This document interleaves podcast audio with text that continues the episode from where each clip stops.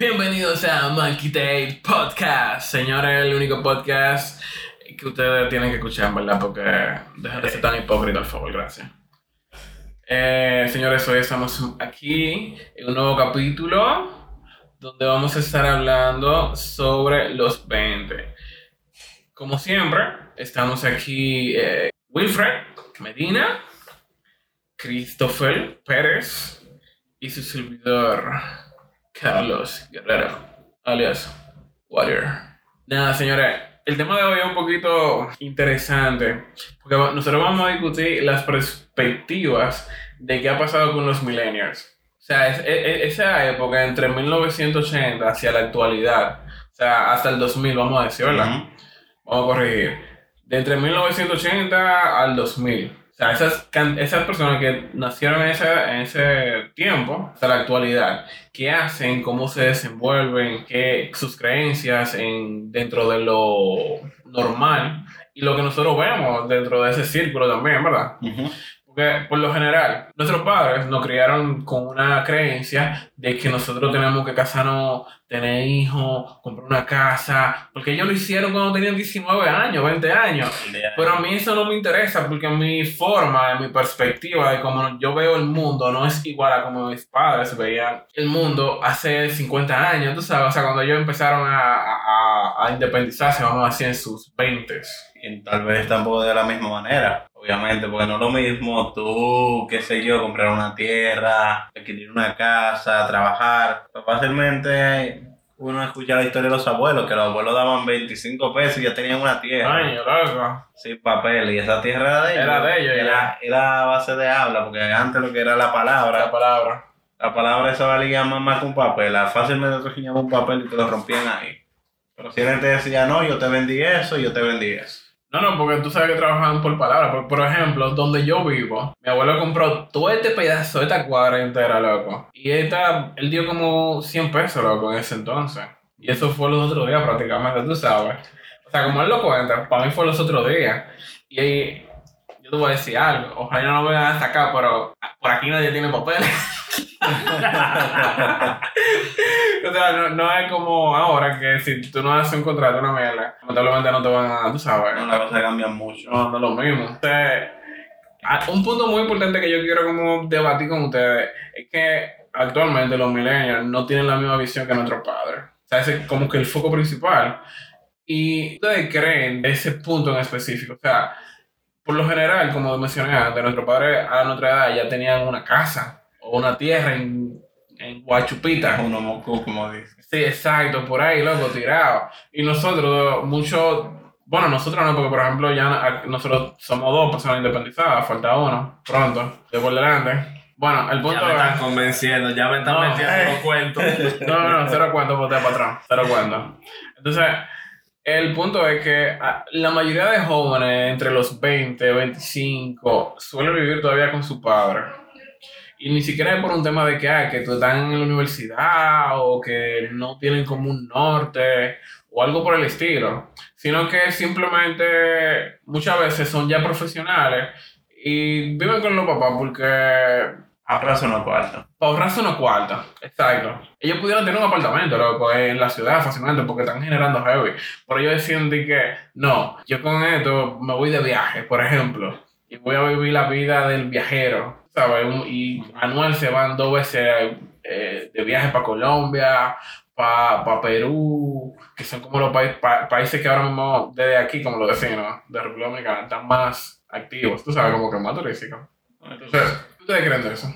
En mi caso, yo entiendo que nuestra generación se ha dado cuenta que el nivel de asequibilidad ha cambiado debido a que anteriormente nuestros padres y los padres de nuestros padres tuvieron una economía en ese tiempo muy buena, podría decirse. De hecho, eh. de hecho, dale, dale, dale. de hecho, a pesar eh, de que tal vez no, no, había un avance, no había un nivel socioeconómico variable como, como ahora, pero ellos tenían asequibilidad a, a muchas cosas. Y de hecho, por ejemplo, que Carlos mencionaba al principio que su abuelo compró un terreno en 100 pesos, mi casa la compraron en 30 pesos. Ahora, tú te ponías a pensar, 30 pesos en ese tiempo había que coger mucha lucha tal vez para conseguirlo, ok, se entiende ese punto. Era algo que en comparación con ahora hay que buscar, aquí si tú no buscas más de, No, no, de tres no. puntos y pico de millones, Y no no solo- compras un apartamento. Y tú sabes que no vas a comprar un apartamento de tus sueños, vas a comprar un apartamento a un nivel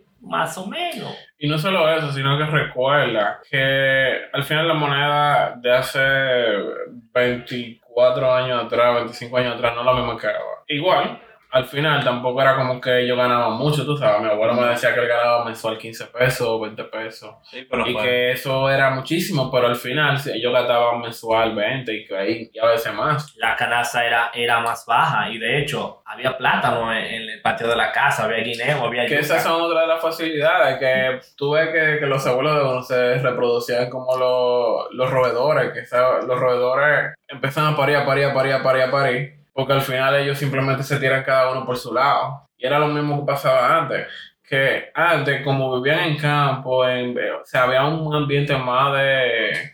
Que en el patio yo tengo plátano, yuca, víveres, etcétera. Tengo tres vacas ahí con leche, qué sé yo, ok. Día que pollo. queramos hacer un asado, matamos un chivo. O sea, ahora tú no puedes hacer eso porque tú vives en un apartamento. ¿Dónde tú vas a tener la vaca? ¿Dónde tú vas a tener los plátanos? Tienes que ir al supermercado de 30 pesos por un, por un plátano. O si no, tú tienes que ir a casa el carajo al merca para poder comprar ese tipo de cosas, tú sabes, porque al final el gasto es mayor. Y otro punto es que, por ejemplo, la mayoría de los jóvenes, para no eh, identificar a todos, ellos piensan como que, coño, ¿para qué yo voy a dar 6 millones de pesos por un apartamento cuando yo puedo usar esos 6 millones para viajar, para gastarlo en rumba? O, o, o sea, es como la mayoría de jóvenes entre los 20 y 30 lo que piensan es en el ahora. Gano 50, exploto 25 y los 25 lo debo. Entonces, es más el ahora y vivir el, el ahora que tú como planificarte a futuro. Ahora bien, no generalizo, ojo, porque yo tengo compañeros que viajan y hacen de todo, pero ellos se planifican y ya tienen un apartamento, por ejemplo, o un vehículo, etcétera, etcétera, pero lamentablemente no todo el mundo vive con esa misma configuración.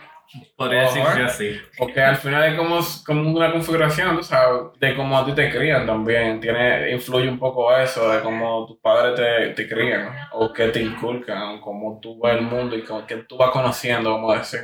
Pues realmente eso va mucho de la mano de los padres lo que te inculcan, porque al final hay algo que muchas veces no se da, que a ti te inculcan valores, tú aprendes a actuar bien, a desarrollarte bien, pero no te hacen, no te inculcan lo que es tú saber lo que es, digamos, conseguir dinero, tener unas buenas finanzas, tú saber orientar ese dinero que tal vez tú consumes. Y ojo que no todo el mundo tiene un buen salario tampoco, que por ejemplo uno está hablando a partir de una gente que por lo menos consiga, digamos, algo por encima para, para sobremantenerse. Que Para no, sea, que no sea sobreviviendo como... Un paso gente. un, un paso breve. Exactamente, sino que esta misma falta de cultura, de querer orientarte a que tú sepas manejar ese dinero, porque eso es como mucha gente que se gana la loto, que terminan pobres de una vez, porque al final tienen todo, ese dinero arriba y ese dinero, ¡guau! lo La gastó cerveza y mi mujer. en cosas innecesarias. Y el lujo.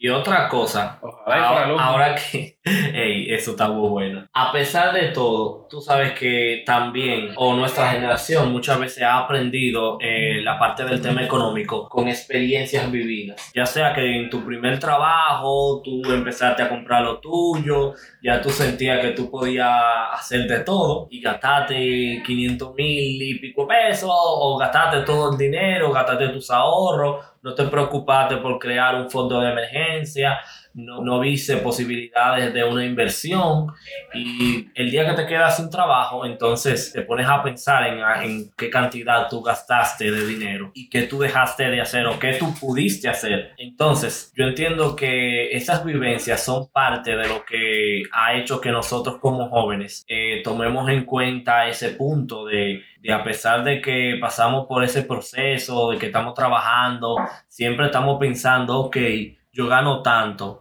pago tanto de universidad, eh, tal vez tengo que dar tanto en la casa, pero estoy pensando, me sobran, qué sé yo, eh, 15, 10 mil pesos, ¿en qué yo puedo invertir esos 10 y 15 mil pesos? Bueno, el punto es que tú piensas así, Pero tú tienes que entender de que no todo el mundo piensa así. Eh. Y tu forma de pensar no es errónea, pero tú no puedes discriminar al que piensa en gastar, porque es tu forma de pensar.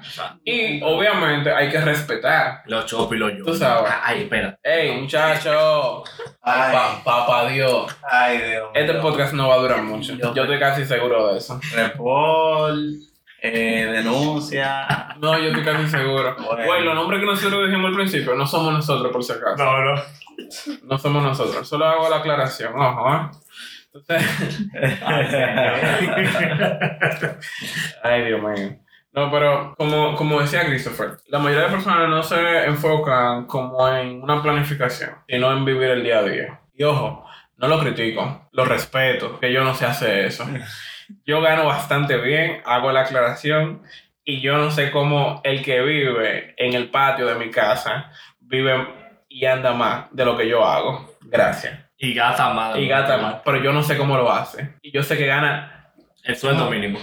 Por ahí anda. Puede decirse así, el sueldo mínimo. Y el que no sabe, entra a Google y busca la República Dominicana. Sueldo mínimo. Sueldo mínimo, usted le va a salir. Hasta ganas de llorar le van a dar. Bueno, si no se matan esta vuelta. En comparación con la ganancia hay que ver. Señores, otra cosa que cabe destacar dentro de este tema y es que esta generación ya a la hora de planificarse para tener hijos, los que se planifican, aclaro ese punto, Son, deben ser como un menos de un 10%. Y creo que estoy exagerando fácilmente. exacto, Créeme. piensan que tener dos hijos es suficiente. Ahora, Y mucho el que tiene tres ya es una persona que hay que valorarlo porque se arriesga, una persona arriesgada. Sabemos eso. Sí, sí. Pero de hecho, nuestros padres y los padres de nuestros padres hacen los cuentos, ah, nosotros éramos 10 hermanos. Y yo me pongo a pensar, ¿qué pasaría tú como joven, tú como madre de dos hijos, que tú tengas nueve más? Bueno. Luego, Bueno. y, y te, voy a hacer, te voy a hacer una observación con eso. A esta generación se nos critica mucho por ser como muy egoísta, ¿verdad? Con nosotros Sí, mismos. sí pasa. Porque la mayoría de gente que yo conozco no quiere tener hijos, loco. De verdad no quieren tener hijos, No, no. Porque ellos dicen, mierda, Y no está Yo dentro digo- de su plan, ¿eh? no, no, loco, ojo. No están dentro de su plan. Y son gente que gana muy bien, que le va muy bien. Y su nivel, o sea, su nivel social es alto. Y, y entonces, ¿qué tú crees que es lo que hace que tenga ese tipo de pensamiento? Porque. eh, Vivir el día a día sin interrupción. eh, Porque ¿qué te detiene a ti a salir un día a una discoteca a las 10 de la noche? Que tú tienes un muchacho en tu casa. Obviamente el muchacho va a crecer. Pero ¿cuántos años tú vas a perder en ese chelcho?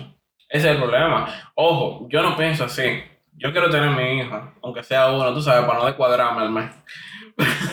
El día, Ey, la canasta básica está muy alta. Eh, eso es verdad. y uno Te que doy la Bajo la razón. aclaración. y uno que darle buenos estudios a los muchachos. Exacto, uno lo quiere, tú sabes, como enfocarlo en que realmente se eduquen. O sea, tengan calidad. Tú sabes, Una calidad de vida. tengan una calidad buena. Otra cosa, ya que tú mencionaste la parte de los estudios, y es que, por ejemplo, la generación de los 90 enseñó a sus hijos a que debían estudiar para conseguir un empleo y trabajar, porque en ese tiempo fue lo que le funcionó a ellos como padres. O sea, lo que sus padres le inculcaron fue que, lo que los pocos que podían hacer el sacrificio de entrar a una buena universidad y hacer una carrera o un técnico en ese tiempo, creo que era, estaba de moda la parte de, de los técnicos, ya sea eh, mecánico, eh, que enfermero, eh, y otras, otras carreras que destacaron en ese tiempo, fueron parte importante porque permitieron que muchas personas de esa generación adquirieran un nivel socioeconómico mayor del que tenían. Se formaron, fueron profesionales, eh, tuvieron trabajos grandes, ganaban Ojo, bien. espérate, espérate. Por todo lo de los millennials, no, no, no, de la generación, anterior. que fue la que, la que Porque si- captó esa idea. Porque si hablamos de la generación actual, No, la no mayoría de funciona. estudiantes de este país, por lo menos, tienen una deuda en, en una fundación allí. Exactamente, que eso, eh, a, ¿Tú eso, entiendes? a eso es lo que voy. Y tú sabes que lo peor, que no tienen trabajo. Se gradúan y no tienen un trabajo. Y si tienen un trabajo, es de muy pocos recursos. O muy poco ingreso, mejor. O sea, o sea, y todo muy poco ingreso, gracias. O sea, a eso vamos, a que la mayoría de millennials no quieren como seguir el mismo estilo de vida, sino, por ejemplo, programador. Tú puedes aprender a ser programador estudiando en tu casa y no hacer una carrera. Y tú lo sabes, Wilfred, programación Sí, sí, ahora mismo es una de las áreas más demandadas. O sea, nosotros le podemos ser programadores y te aseguro que nosotros vamos a tener un trabajo mañana. Eh, O sea, las probabilidades son muy altas por la alta demanda.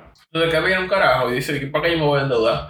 Bueno, yo voy a aprender programación, que ojo, no es fácil, es entendible, pero tú le dedicas tiempo. Y con el tiempo, pues tú aprendes. Si cuenta con la capacidad y los recursos eh, que, que forman parte de, de esa formación, si él logra completar con ese reto, ya. Él va, a hacer- él va a trabajar eso y se va a desempeñar en esa área. Entonces, qué, qué bueno que mencionaste esa parte, porque ahora mismo el joven que, que está estudiando una carrera, o puede que, que le estudie porque quiere, porque le gusta, porque quiere hacer algo, pero ¿qué piensa? En independizarse. También piensa en otras formas de cómo ganar dinero. Porque Importante. no es el caso de uno ni de dos personas en este país que tienen título y máster y están haciendo contenido para redes sociales. ¿Por qué?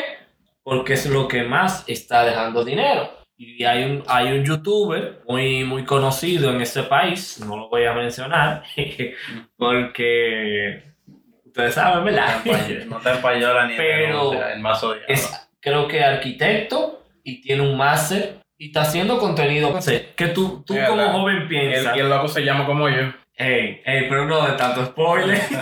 Más del que tú dices. ese mismo, ese mismo. Más del que tú dices. Entonces tú te pones a pensar y dices, pero él estudió una carrera y un máster. Y yo aquí estoy, terminé un tecnólogo. En el caso de nosotros tres, somos. eh, ellos dos son tecnólogos, Wilfred y Carlos. Y yo soy estudiante de tecnólogo. Pero pronto seré tecnólogo. Amén. y uno piensa tal vez en hacer una carrera para aumentar un poco el salario. Económica. Exacto. Pero uno también anda buscando formas de ganarse el dinero de otra manera. Que sea buena, claro, ¿eh? Porque, por ejemplo, en el caso de Carlos, Carlos, aparte de que es empleado, también es un negociante de su madre. Él la vende.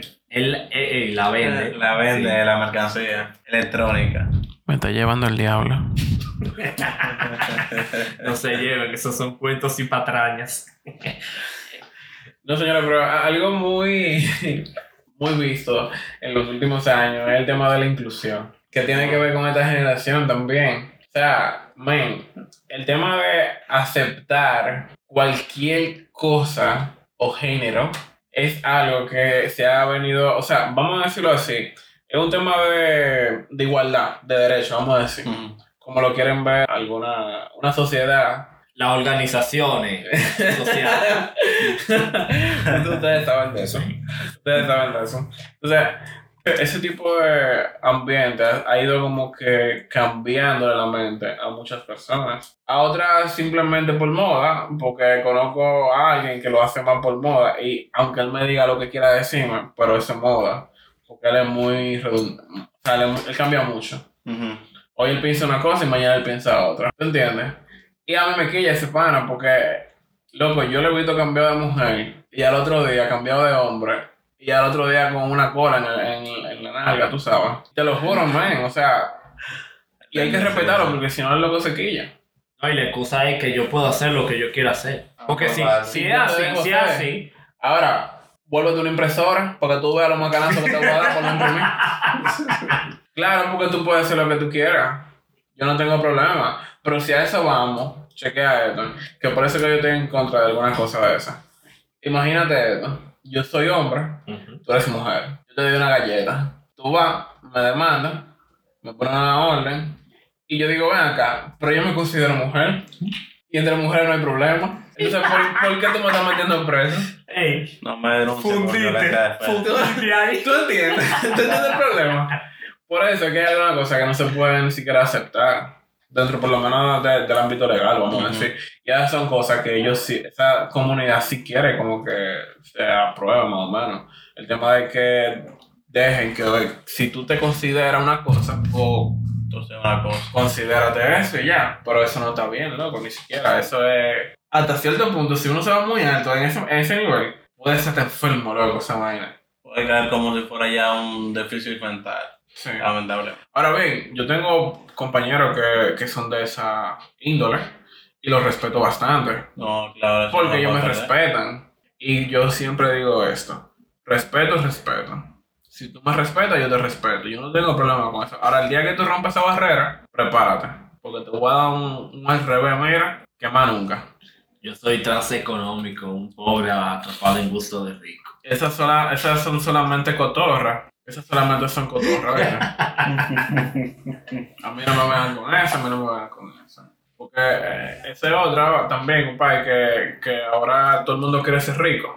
Tú, Porque decía un coquero por mi casa que, que todo el mundo quiere ser rico, pero para todo el mundo ser rico primero tiene que haber gente pobre. Que no todo el mundo puede ser rico. y yo estoy de acuerdo con eso. Lamentablemente. Pero una de las cosas que más estrés genera en los jóvenes es cómo se van a volver ricos. ¿Y qué va a pasar en un futuro? Porque, por ejemplo, ustedes saben que los 20 son las edades donde tú tienes que poner todo tu empeño, todo tu esfuerzo, todo tu conocimiento para que logres, eh, como dicen los, los, los carajitos, coronar a los 30. Bueno, mira, yo, yo soy la gente que dice, mi plan de vida es el siguiente. A los 20 me mato, pero horriblemente fajado, loco. A los 30 lo cojo más chilling, pero sigo metiendo mano. Y a los 40 me salgo y vivo de lo que hice. Porque ¿qué me hace a mí ponerme a, a vivir de lo- todo lo que yo hice después de que de los 60? ¿Qué yo voy a hacer, loco? Yo no voy a ser un viejo que fácilmente voy a tener cáncer, loco, una vaina así, porque el estilo de vida que uno lleva ahora bebiendo Coca-Cola cada 3 minutos y un McDonald's. ¿Tú entiendes? Es, todo eso va a matar a uno al final. Ya sea de cáncer de colon o de cualquiera. Bueno, yo te digo algo. Eh, algo personal que pasó incluso en mi familia fue que hasta cierto punto yo le dije a mis padres, ya tienen como que ir ajustando su vida, vivirla tranquila, porque ya lo que ustedes trabajaron, ustedes no pueden seguir matándose más. Porque cómo es posible que tú tengas 50, 60 años, te estés todavía con el mate del día a día, los trabajos, ta- eh, tampoco tú te vas a quedar cómodo, porque a veces la gente que deja de hacer cosas hasta se muere más rápido, pues yo no sé, tú has visto, si a un viejo tú le quitaste su fregada, su barret todos los días, créeme, no te va a durar mucho. No, Loco, mira, y, y- y ahora que tú haces esa referencia, voy a hacer una anécdota de mi papá. Mi papá tiene 84 años. Sí, es mi papá. Y el que tenga algún problema que me tire por día, que nos fajamos. Gracias. O sea, y si mi mamá es joven, o sea, 55. Ay, mami, no me escucha. Bueno, Nada, el punto es, papi ha pasado por cierta cirugía de corazón, de, de válvulas, etcétera, etcétera. A su edad, él, gracias a Dios, no vive en este país porque si no ya se hubiese muerto. Disculpa mi sistema de salud. Pero el punto es que, pandemia, él se tuvo que morir, loco. ¿Por qué? Porque él, lo- él estaba tan encerrado que él no hacía nada. Y mi papá siempre desde joven es una persona sumamente activa. Señores, mi papá monta bicicleta con 84 años. ¿Ustedes entienden eso? Y mi papá, o sea, el tipo es un señor todavía, o sea, es una mente. O sea, él está en todo su sentido, camina, no hay, o sea, pero imagínense nosotros edad. no. Loco, yo honestamente, yo estoy con, yo estoy 100% seguro que si yo paso los 60, voy a hacer ahí a la iglesia todo domingo. Por ejemplo. abogado menos en el parque. Sí. Y hablar de porque, que, man, No se queda este país. el, el- estilo de vida eh, y la calidad de vida va bajando con el tiempo. No, Ahora bien. va subiendo, pero el tema es. Subiendo en ciertos factores. Porque, de hecho, la tasa de mortalidad ya baja. No, Pues el promedio, de vida, el promedio de vida de nosotros es 60. no, no, al revés, Christopher. Actualmente el promedio de vida en Dominicana ha subido como de un, creo que 68 o un 70 y pico. Pero lo que pasa es al final, como, como esa calidad de vida, mayormente esa gente que llega a esa edad, no sé con el mismo tipo de salud y más como, como se están llevando las cosas en este punto de la vida, que tú ves que, como dijo Carlos, una Coca-Cola cada rato, todo químico, cualquier alimento que tú estás comiendo tiene, qué sé yo, como dos o tres tipos de insecticida diferentes para cuidar esa fruta.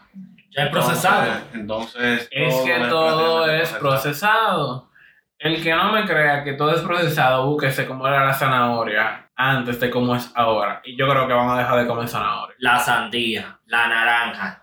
Espérate, hay que ver porque también existe un que llama bio- biotecnología, que tú haces modificaciones naturales, prácticamente que, fue- no sé si cuando tú estudiaste te dieron de que Sí, pones sí, dos sí. ramitas y qué sé yo qué para Sí. fusionar.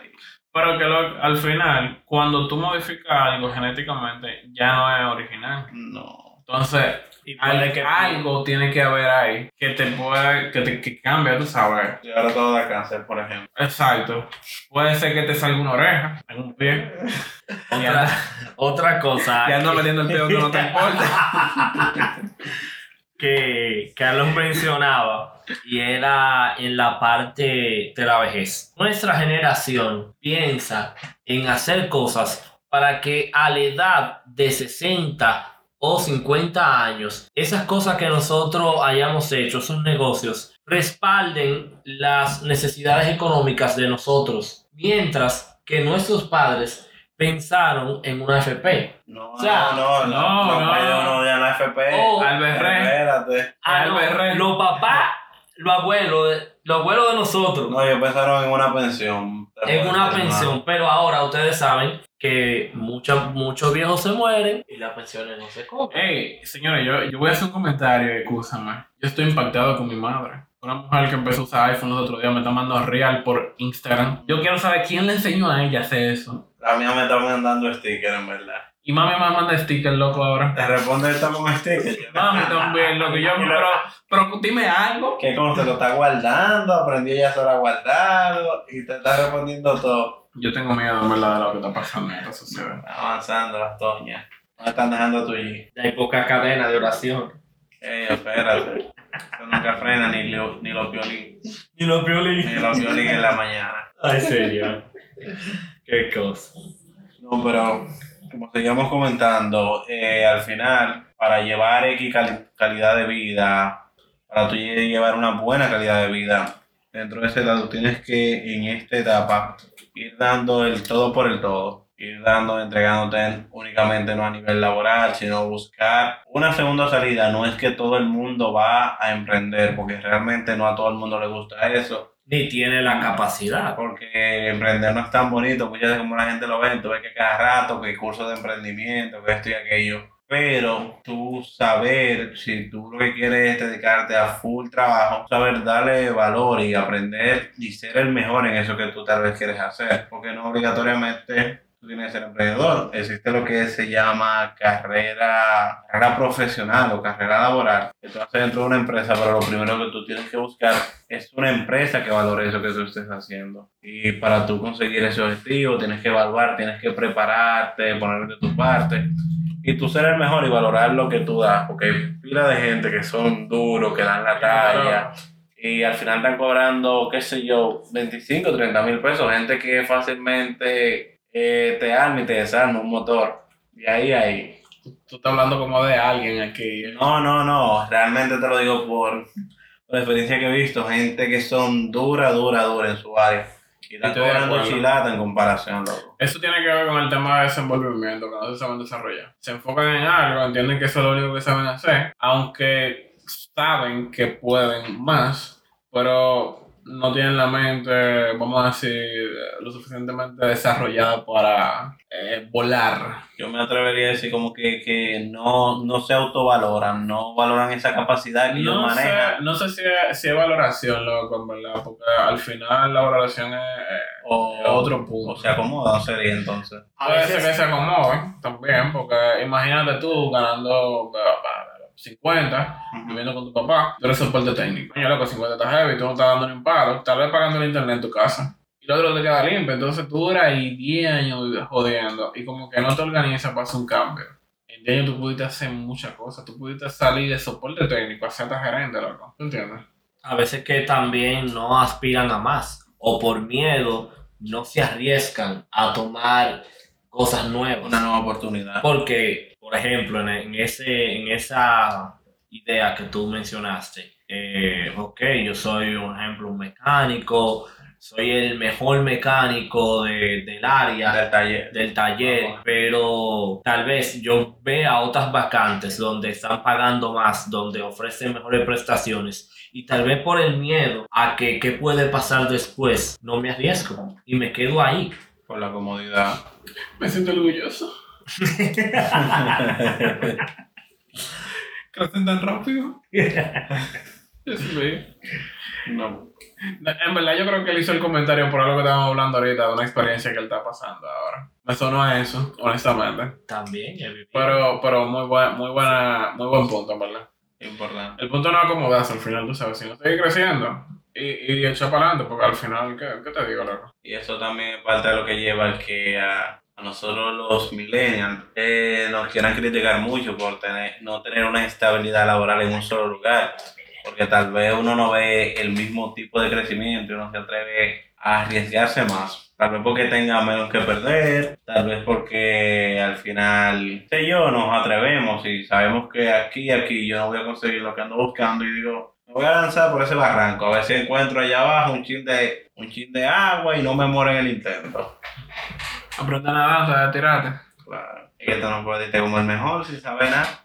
No, loco, es, como yo le digo a un amigo allá de, de mi, de mi trabajo. Antes de tu salvar, asegúrate. Exacto. No salpes sin tener una seguridad. O al final tú tienes gastos. ¿Y a quién tú le vas a pagar esos gastos? A una deuda. No, asegúrate con lo tuyo. Asegúrate. Otra parte que quiero ver qué piensan ustedes. Nos tachan de irresponsables. ¿Ustedes piensan eso? Bueno, mira, irresponsable, ¿Somos o no? yo no me considero irresponsable. Eso es algo más personal. Es algo personal. Porque, por lo menos yo, no me considero irresponsable. Si yo tengo que dejar de ir al cine o de comerme una hamburguesa o de lo que sea, porque sé que tengo que cumplir con algo, yo cumplo con eso. Por lo menos yo. Ahora bien, yo sí conozco gente irresponsable. Que saben que tienen que pagar la tarjeta de crédito, le quedan 5 mil y dicen que ¡vámonos! Ey, di que yo soporto este coro hoy. Exacto. Está bien, yo pongo 2000 para el romo. Exacto. Que, Ay, que ese, esa es otra cosa, loco, de los millennials. Quieren sobresalir sin tener unas, una... Algo en la espalda. Exacto. Tú vas a un coro y tú quieres como que, oh, yo soy el mejor, déjame llegar con un romo, un par de hielo, una jeva, eh, un carro de lujo, qué sé yo, no sé. Y el pendejo gana 30 mil. Ahora, yo pienso que también eso en punto, eso va de la mano también con lo que la persona consume. O sea, la persona, lo que consume en redes sociales, le está llevando a, a pensar o, o a creer que él debe verse el hombre más duro, el que más cuarto tiene, el que más suelta. Pero al final son redes sociales, loco.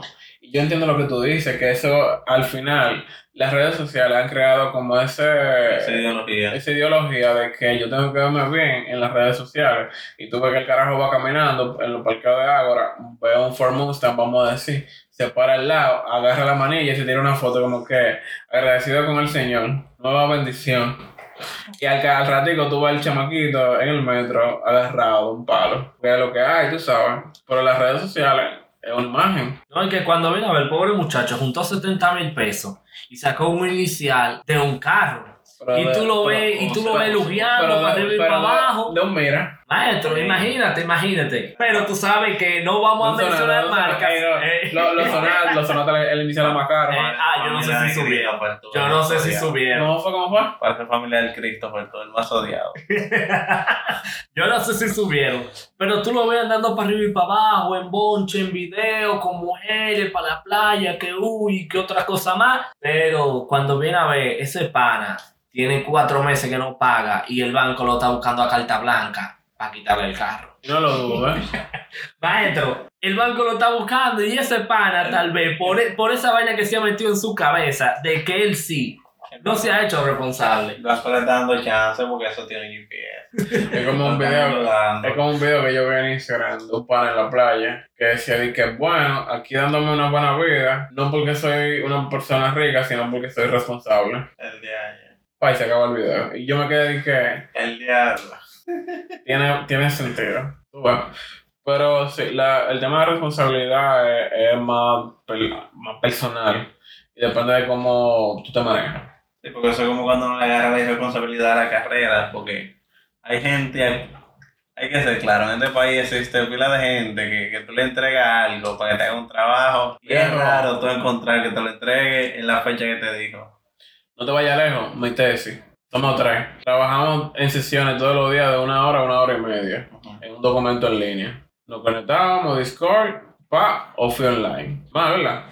Hay un pendejo que lo que agarraba era, él entraba y él empezaba a copiar lo que ya, el contenido que ya nosotros habíamos colocado, lo borraba y lo pegaba de nuevo Que se vean los cambios. para que se vean como que él hizo cambio. No relaja. Y en eso él se pasó la tesis completa.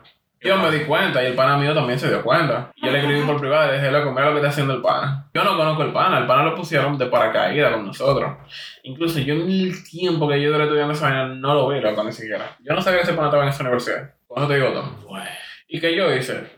Como buen ser humano al final, que soy una persona comprometida con el desarrollo de la persona y con el crecimiento personal y todo, yo lo chivaté y le dije, mira profesor, este tigre no está haciendo nada. ¿Qué hacemos?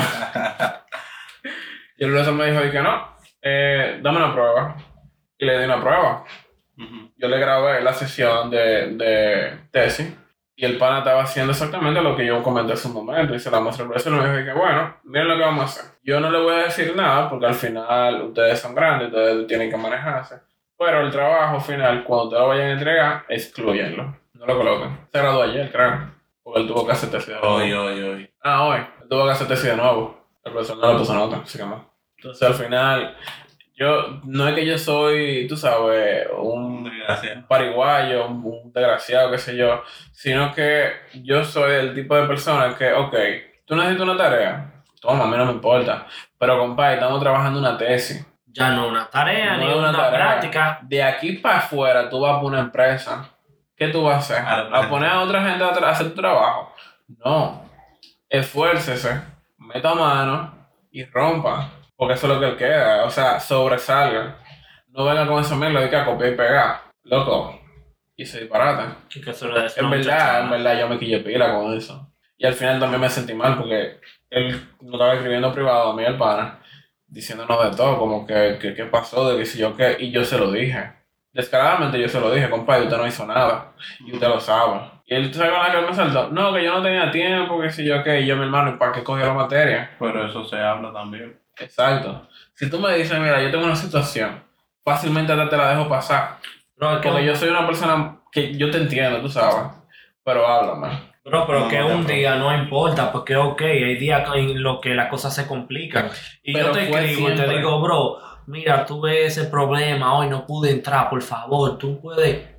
Ok, tú como persona entiendes ese punto. Viejo, yo mismo en ocasiones, porque iba para el cine con mi pareja, le decía a los panas, tra- vayan trabajando, cuando yo llego mañana seguimos eh, metiendo manos.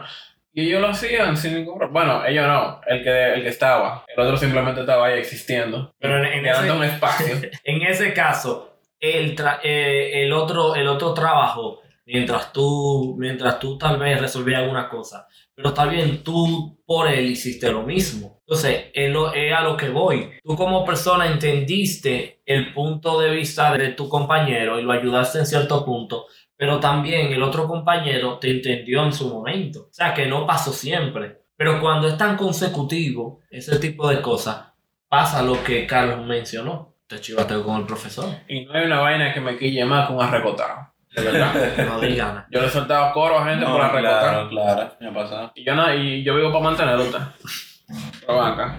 Voy a pelear. Chachones. Espero que el tema haya sido de interés. En verdad, hay muchísimas cosas que podemos tratar del tema. Próximamente es muy probable que en una segunda temporada de este capítulo traigamos a alguien eh, de, de los 30 a los 40 para conocer su punto de vista y qué ha vivido o cómo se ha manejado. O sea, eh, si ustedes quieren que sea así, déjenlos, déjenoslo saber por DM o no sé, ustedes hagan saber el mensaje. Y como dijo Robocop, volveré.